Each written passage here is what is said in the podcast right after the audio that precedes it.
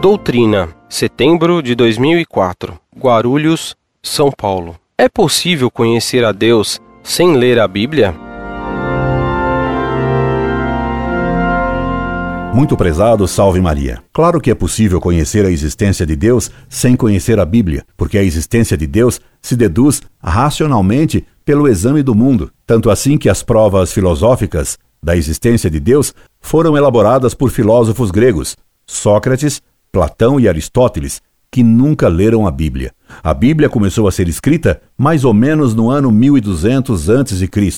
E os homens, há milhares de anos antes, cultuavam a Deus. Incorde Jesus Semper, Orlando Fedeli.